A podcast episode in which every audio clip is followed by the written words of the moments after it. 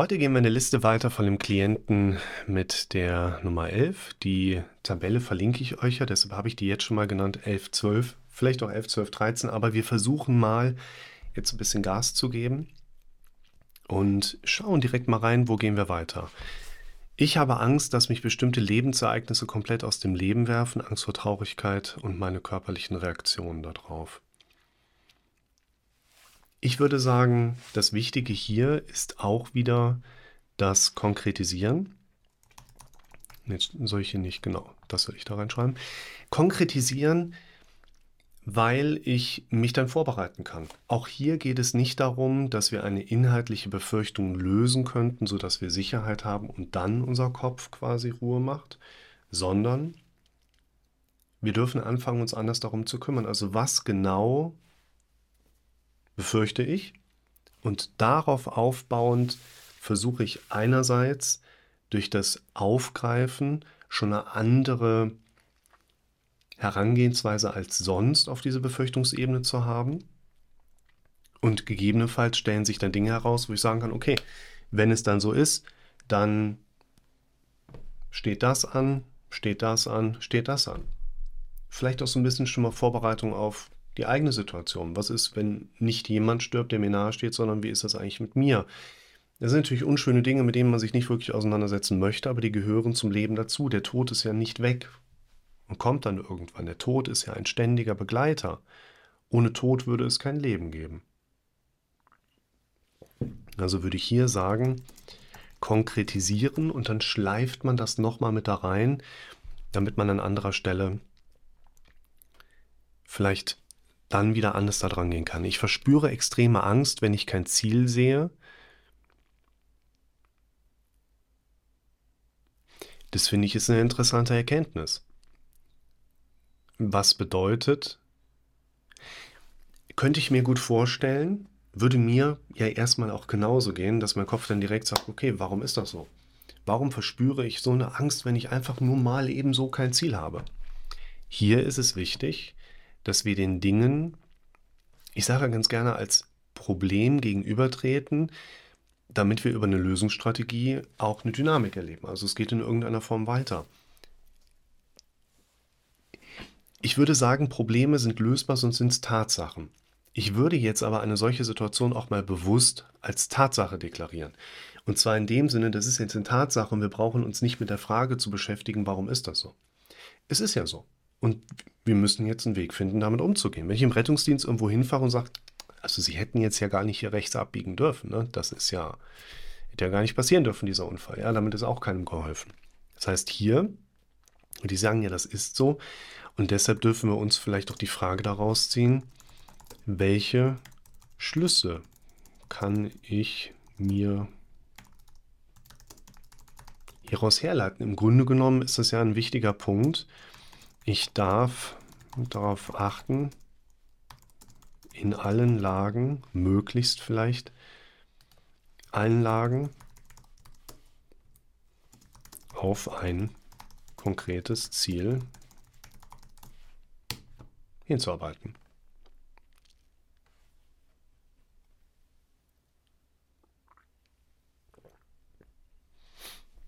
Hier, ich habe Angst vor komischen Blicken anderer. Ich spüre eine abwertende Haltung solcher Leute und lasse mich dadurch kleiner machen. Wichtiger Punkt. Was andere über mich denken, kann hier nie zum Gefühl, brauchst es nicht nur hier, muss auch hier haben und hier und hier.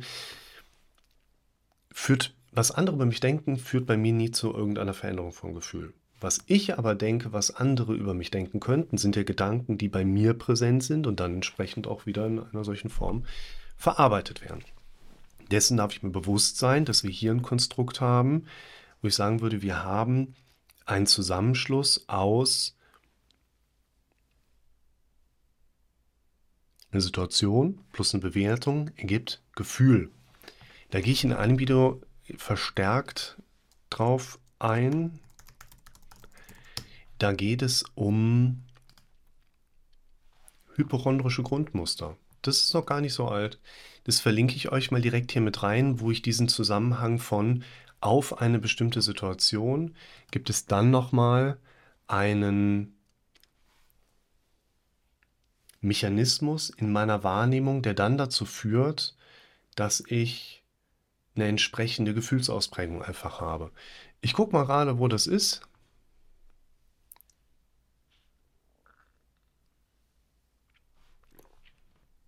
Vertrauen in den eigenen Körper. Das passt hier wunderbar mit so rein, wo es auch wieder darum geht, wie kann ich lernen, mich gut zu trainieren. Körper. Korrigiert er das? Nee, okay.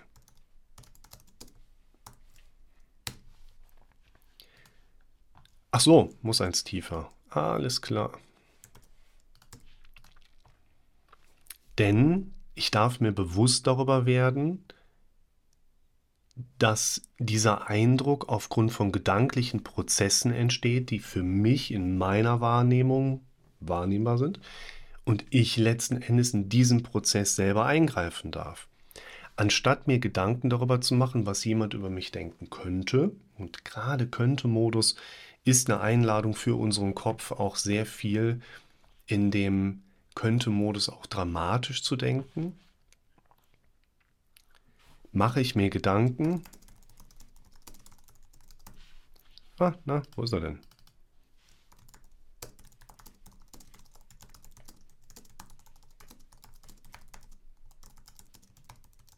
Ich schreibe es mal ganz groß, damit ihr wisst, was ich meine.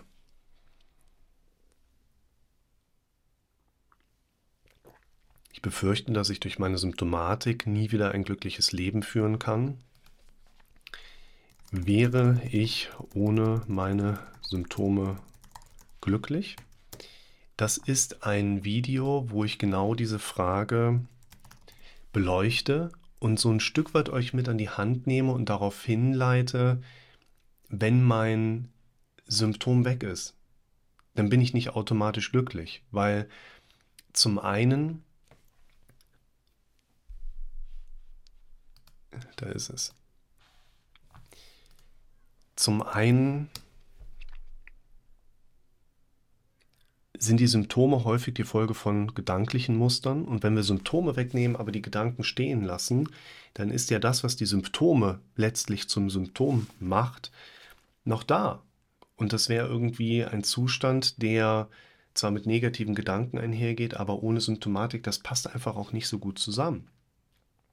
Und Daneben ist meistens auch das Erleben eines glücklichen Lebens ein anderer Handlungsstrang, auf den ich eigens hinarbeiten darf, als meine Symptome loszuwerden. Das wird in dem Video ein Stück weit verdeutlicht.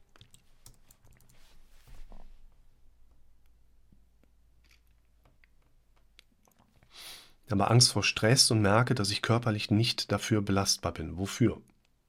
Das ist ein Punkt, wo wir auch wieder lernen dürfen, auch wie bei den vorhergehenden Punkten. Thema Selbstvertrauen. Ich glaube ja, was ich hier oben denke. Ich kann ja nicht nicht darauf vertrauen oder nicht nicht daran glauben, was mein Kopf mir so vorgibt. Und deshalb ist das ein wichtiger Punkt, wo wir auch lernen dürfen. Wir glauben an das, was wir am häufigsten gehört haben und das, was wir hier oben selber denken und noch nicht mal selber gedacht haben, hören wir ja trotzdem und führt auch wiederum zu einer Einschleifung. Und deshalb wäre das hier ein Punkt, wo wir auf unsere eigenen Suggestionen achten dürfen. Also welche Sorge habe ich konkret, konkretisieren spielt wieder eine Rolle, dass ich welchem Stress, also welchen Aufgaben, Erwartungshorizonten tatsächlich nicht gegenübertreten kann. Und auch hier, ne, wenn wir jetzt durch diese einzelnen Felder gehen, für euch, die ihr das seht oder den Betroffenen, der dann nachher mit arbeitet. Ich würde mir wirklich die Zeit nehmen und mit jeder einzelnen Zeile letztlich arbeiten. Schaut euch mal das Problemregal an. In diesem Problemregal gebe ich euch nochmal eine andere Aufteilungsoption, wo ich sage, hey, ihr könnt ja auch mal so ein komplexes Muster, was ihr hier nachher chronologisch aufgeschrieben habt, mal so ein bisschen in verschiedene Teilbereiche sortieren, um da einfach nochmal eine andere Sortierung mit drin zu haben. Das macht grundsätzlich Sinn. Also hier achtet darauf, was ihr euch suggerieren lasst von eurem Gehirn und fangt an, wirklich mit euch zu sprechen. Das ist ein Video, da gehe ich in der Schweiz an den Schafen entlang. Das war auch eine schöne Wanderung. Immer noch ein bisschen verrotzt. Ich habe das Gefühl, dass meine getroffenen Entscheidungen immer falsch sind und ich mit negativen Konsequenzen leben muss. Oh, das ist eine ganz interessante Sache. Da will ich doch ein bisschen was zu erzählen. Das ist so ein ganz typischer Hintergrund wie, ah, wie kann ich die richtige Entscheidung treffen? Ich würde sagen, der Versuch, eine richtige Entscheidung treffen zu wollen, ist sowieso zum Scheitern vorverurteilt, weil die richtige Entscheidung gibt es ja sowieso nicht. Die richtige Entscheidung ist ja äh, sinnvollerweise die, die ich ähm, quasi ohne mein Zutun als mein, mein Leben lang als richtig erachte. Und das, das gibt es einfach nicht. Ne? Also der Idealzustand wäre, ich reise nach vorne in die Zukunft, sehe für mich, okay, wie ist es, reise wieder zurück und habe dann quasi den, den Erkenntniswert, ja, das war eine richtige Entscheidung. Würde es nicht geben. Ich arbeite darauf hin, dass wir vernünftige Entscheidungen treffen. Eine vernünftige Entscheidung wäre aus meiner Sicht, dass wir eine Entscheidung treffen, die uns unserem Ziel einen Schritt näher bringt. Was ich jetzt gerade im Kopf hatte, war eine junge Frau, die hat eine Entscheidung getroffen, für einen bestimmten Arbeitgeber hier zu arbeiten und hatte dann gefragt, ja, aber ich weiß nicht, ob das die richtige Entscheidung war. Und für mich ist ein wichtiger Punkt, ich meine, einerseits könnt ihr das in dem Video nochmal nachschauen, dass wir nicht eine vernünftige oder vielleicht auch richtige Entscheidung daran erkennen könnten, dass wir jeden Tag erleben, dass sie richtig ist und für uns vernünftig ist, sondern die Entscheidung, die wir treffen, dürfen wir jeden Tag, Tag für Tag so leben, dass sie die für uns richtigen Entscheidungen sind. Das bedeutet, wenn ich hier eine solche Entscheidungs- Konstellation haben, wo jemand mir sagt, okay, ich habe immer das Gefühl, falsche Entscheidungen zu treffen und muss im negativen Konsequenzen leben. Das werde ich im nächsten Gespräch, sollten wir uns das mal vorknopfen, würde ich das gerne mal ansprechen, weil es hier ja ganz konkret darum geht, dass jemand möglicherweise eine Entscheidung trifft und dann durch Nichthandeln trotzdem erhofft, dass es die richtige Entscheidung ist und die Konsequenzen, die jetzt hier daraus folgen, nicht darauf zurückzuführen sind, es war eine falsche Entscheidung, sondern dass jemand nicht, ich glaube, ihr versteht, was ich meine, adäquat an diesen Punkten nachgearbeitet hat.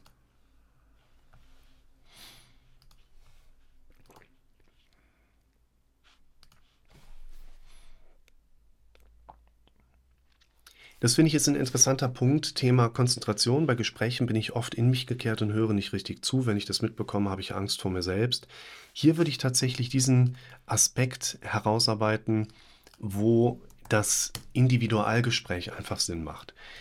Stimmt diese Bewertung, die ich über mich selber mitbekomme, stimmt das wirklich? Glaubenssätze hinterfragen, Vorannahmen hinterfragen. Ich würde sagen, Konzentration ist erstens nicht etwas Konstantes, sondern wellenförmiges bei jedem gesunden Menschen. Derjenige, der sich über Stunden auf einem hohen Maß konsequent konzentrieren kann, da stimmt was nicht. Und insofern ist das normal, dass ich auch in einem Gespräch mal mit meinem Konzentrationsfokus draußen bin oder wieder ein bisschen mehr drin bin oder wieder mehr draußen bin oder wieder mehr drin bin. Und das ist ein ganz normales Phänomen. Wenn ich das mitbekomme, habe ich Angst vor mir selbst. Nein, brauchst du nicht, weil die Bewertung, bin ich jetzt so normal, dürfen wir überlagern mit, das ist vollkommen normal, was ich erlebe. Und ich sollte mir vielleicht eher die Frage stellen, mit wem verbringe ich hier eigentlich gerade meine Zeit? Sind das Menschen, die meine Konzentration wirklich auf was Bestimmtes ziehen? Also unterhalten die mich gerade auch gut oder kann mein Geist wirklich nicht einfach auch so auf Reise gehen? Habe Angst, dass ich durch mein permanentes Vermeidungsverhalten eine geringe Lebenserwartung habe.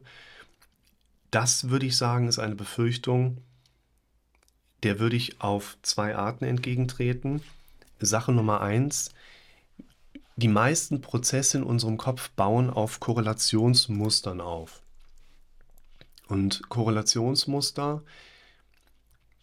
bedeuten hier, wie viel Raum lasse ich meinem Gehirn zum dramatischen Denken? Das habe ich in dem Video mal mit reingepackt, Angst, etwas zu verpassen. Wir wollen diesem Gedanken Raum wegnehmen.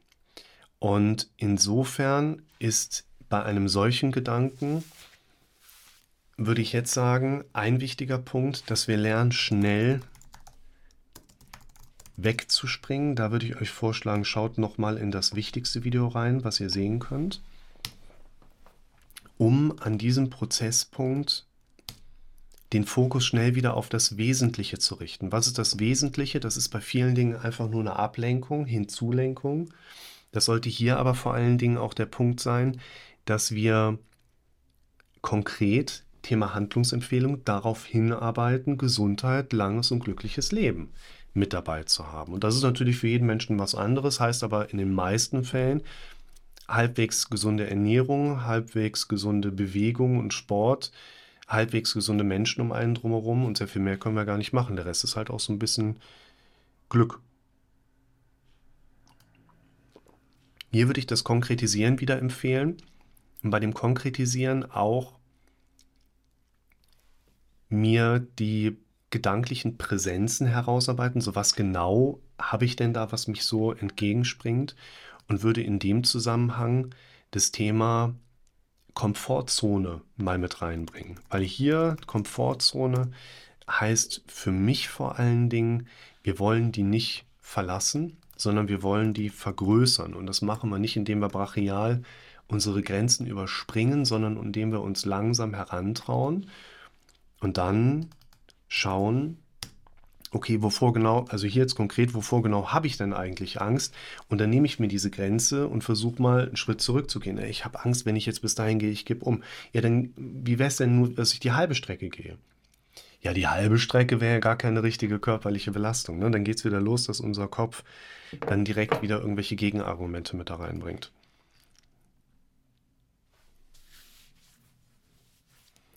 Hier wird es eine entsprechende, wenn ich mit dem Hund rausgehe, bekomme ich heftige Panikattacken und falle in Ohnmacht.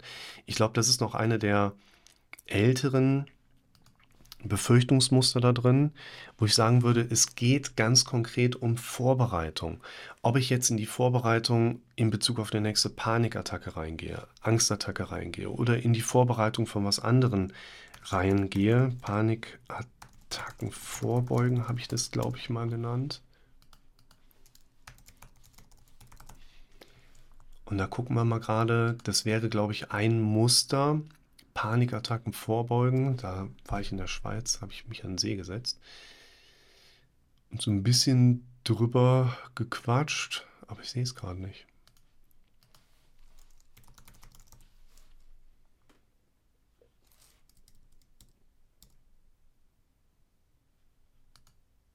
So kannst du dich auf die nächste Panikattacke vorbereiten.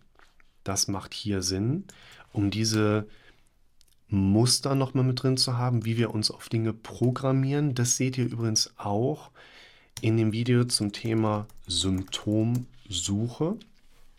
Darum suchst du nach deinem Symptom. Das macht hier auch Sinn. Und das würde ich tatsächlich mal hier genauso mit anknüpfen. Hier und hier auch. Deshalb würde ich sagen, die passen einfach sehr gut zusammen.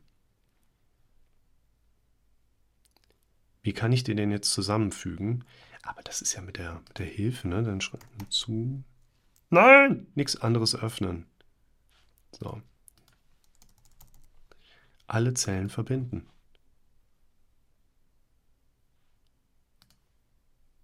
So, Okay, da wollen wir nicht. Also egal. Ihr seht ja jetzt hier, die passen eigentlich ganz gut zusammen. Wir markieren die gerade mal kursiv, dass sie zusammengehören. Und wenn ich mich im Spiegel sehe, sehe ich einen sehr blassen Menschen. Da würde ich sagen, macht, wir hatten das eben mal mit drin, was denken andere über mich? Ich mache mir Gedanken, was andere über mich denken sollen heißt natürlich auch, ich mache mir Gedanken darüber, was ich über mich denken will. Und dort mehr entsprechend auch mit dazugebe. Ich habe Angst, im Bett umzufallen. Das wäre im, im, im Bett umzufallen, im Bad umzufallen. Ne? Das ist halt auch wieder so eine dieser typischen Befürchtungskonstellationen, die jetzt gerade hier mega gut dazu passen. Deshalb hauen wir die mal gerade hier hoch und sortieren mal so ein bisschen. Das sind ja auch letztlich Prozesse, wo ich den Leuten sage, hier schreib mal konsequent mit. Und wenn dann so eine Liste immer weiter nach unten wächst, kommt natürlich auch irgendwann eine ganze Menge daraus, keine Frage.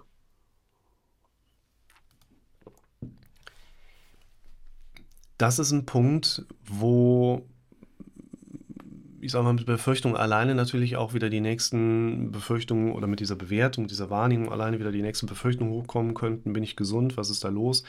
Das ist ja jetzt auch jemand, der es ausreichend gut medizinisch, ärztlich abgeklärt hat. Keine Erkrankung, die wir jetzt hier sehen können. Insofern würde ich auch hier tatsächlich an solchen Schnittpunkten das gleiche empfehlen. Das ist auch nochmal ein wichtiger Punkt, Leute. Ich empfehle ja nicht, jetzt für jede kleinste Kleinigkeit wieder was anderes, wie wir, das, wie wir da dran gehen letztlich ist ja der ausschließlich wichtige Aspekt gerade da drin, dass wir lernen, dass unser Gehirn uns was vorschmeißt und wir haben das früher einfach immer so stehen gelassen. Übrigens auch ganz spannend. Ich habe eben ein Video ähm, online gestellt und das Video, das ist 19 Minuten lang.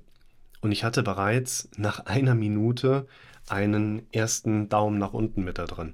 Mag vielleicht daran liegen, dass da jemand gestern ein Video dazu gesehen hat, wie ich Menschen dabei helfen möchte, die Angst vor der Impfung haben, ein bisschen besser mit ihren Ängsten umgehen zu können, um auch in den Bereich der Impfung kommen zu können, jetzt gegen die aktuelle Krankheit, die so rumgeht. Und das finde ich spannend. Also ich sage natürlich jetzt nie etwas, was allen gefallen kann, normales Thema.